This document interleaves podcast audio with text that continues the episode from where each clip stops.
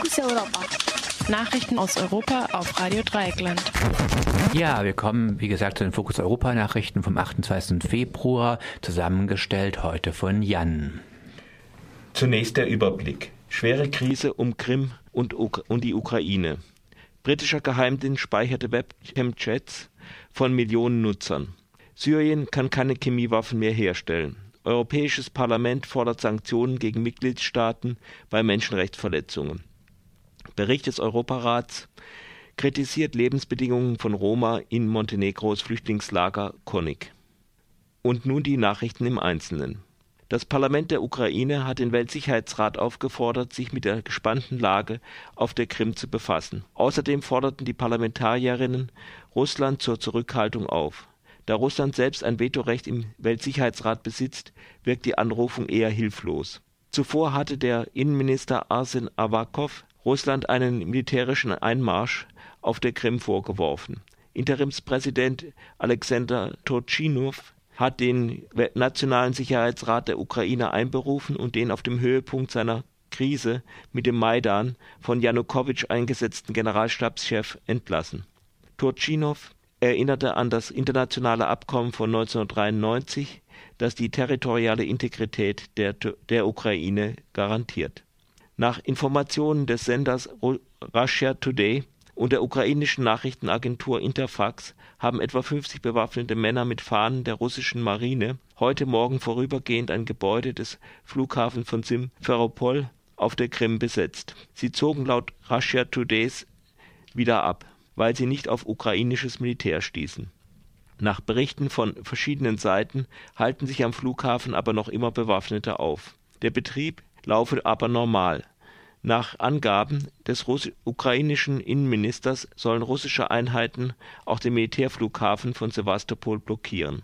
Am Donnerstagmorgen hatten Bewaffnete mit russischen Fahnen bereits das Parlament und das Gebäude der Regionalregierung auf der Krim besetzt.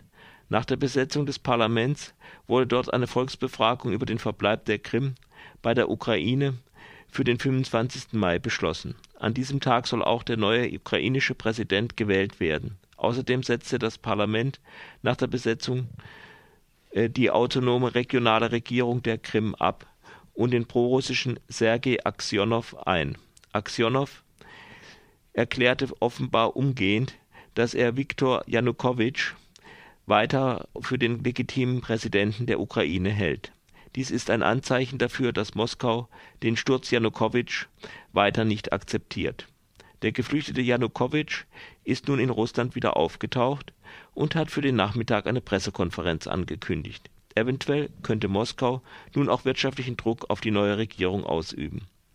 Auf der Krim sind 14.000 russische Soldaten des Marinestützpunkts Sewastopol stationiert. Russische Medien und die ukrainische Nachrichtenagentur Interfax verbreiten die Darstellung, dass die Aktionen gegen Parlament, Regierung und Flughafen von prorussischen sogenannten Selbstverteidigungskräften ausgeführt wurden. Es gibt angeblich keinen Zusammenhang mit dem russischen Militär. Radio Dreieckland sprach heute Morgen mit Nadja Sobrun in Jalta auf der Krim. Sie hält die Vorgänge für eine russische Intervention. Was ist in Jalta? Ja, also in Jalta ist die Situation ganz normal.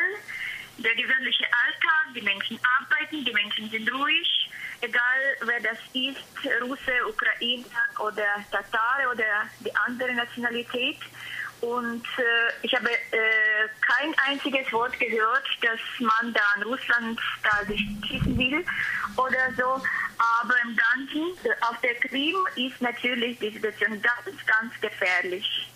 Und die Einmischung von Russland merkt man schon überall, am Flughafen, in Simferopol, Belbek, bei der Flughafen. Und äh, in Simferopol natürlich die Situation, dann bewaffnete Menschen auf den Straßen und Panzer und äh, die Leute geben sich schon offen, dass die Uniformierten, dass sie von der russischen Armee sind. Aber sie machen keine, geben keine Kommentare, sie sprechen mit den Journalisten gar nicht. Und das ist wirklich eine ganz gefährliche Situation. Also Russland hat sich eingemischt, eindeutig. In einem Bericht der Zeitung The Guardian, die sich auf Informationen des amerikanischen Whistleblowers Edward Snowden stützt, hat der britische Geheimdienst GCHQ über Jahre Bilder von Millionen Nutzern gespeichert, die Yahoo Webcams benutzten. In Abständen von fünf Minuten wurde jeweils ein Bild gespeichert. Laut Guardian arbeitet der GCHQ dabei mit der Unterstützung des US-Geheimdienstes NSA. Es sei aber nicht klar, ob die Bilder auch an die Amerikaner weitergereicht wurden. Ebenfalls unbekannt ist, ob das Programm Optic Nerve, zu Deutsch Sehnerv, jemals beendet wurde. Ebenfalls laut Guardian soll die Firma Yahoo beteuert haben, dass sie nichts von der Überwachung gewusst habe. Indessen betont der britische Geheimdienst, dass die Maßnahmen sowohl notwendig als auch verhältnismäßig gewesen seien und außerdem im Einklang mit dem britischen Recht stünden. Nach einem Bericht der Vereinten Nationen sind die syrischen Anlagen für die Produktion von Giftgasen so weit demontiert, dass sie nicht mehr gebraucht werden können. Außerdem wurden 1290 Tonnen Nervengifte versiegelt und zum Teil bereits vernichtet. Nach einem Giftgaseinsatz in einem Vorort von Damaskus, bei dem 1300 Menschen starben, und angesichts eines drohenden Militärschlages musste sich das Regime von Präsident Bashar al-Assad die Vernichtung seiner Giftgasbestände und die Demontage der Herstellungsanlagen zulassen. Der Bürgerkrieg geht derweil mit anderen Waffen in aller Härte weiter mit einer rechtlich nicht verbindlichen Entschließung hat das Europäische Parlament am Donnerstag die Kommission dazu aufgefordert, einen neuen Mechanismus zu schaffen, um Sanktionen gegen Mitgliedstaaten zu ermöglichen, die Menschenrechtsverletzungen begehen. Der Mechanismus sollte zunächst verbindliche Empfehlungen der Kommission vorsehen. Bei Verstößen von Mitgliedstaaten gegen die Grundrechte und die EU-Beitrittskriterien sollten Sanktionen verhängt werden, wie zum Beispiel das Einfrieren von EU-Geldern. Der liberale Berichterstatter Louis Michel verteidigte den von ihm eingebrachten Entschließungsantrag mit den Worten in allen EU-Ländern gibt es Verstöße gegen EU-Werte, Grundsätze und Gesetze, und zwar in zu vielen Fällen und an zu vielen Orten. Das zeigt, dass hier noch viel getan werden muss. Wenn die EU moralische Vorbildswirkung haben und den Rest der Welt positiv beeinflussen will, muss sie sich selber strenge Maßstäbe anlegen. So der belgische Europaabgeordnete Louis Michel.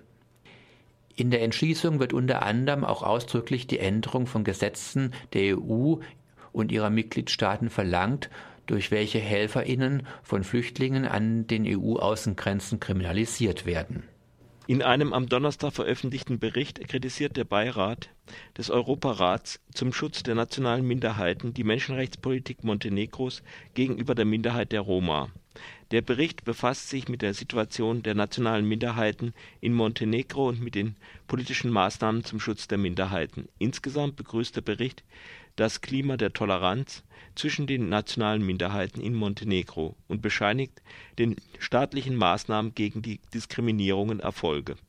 Der Bericht kritisiert aber, dass das Flüchtlingslager Konik weiter besteht, in dem seit über zehn Jahren 2000 Menschen unter beklagenswertesten Verhältnissen leben.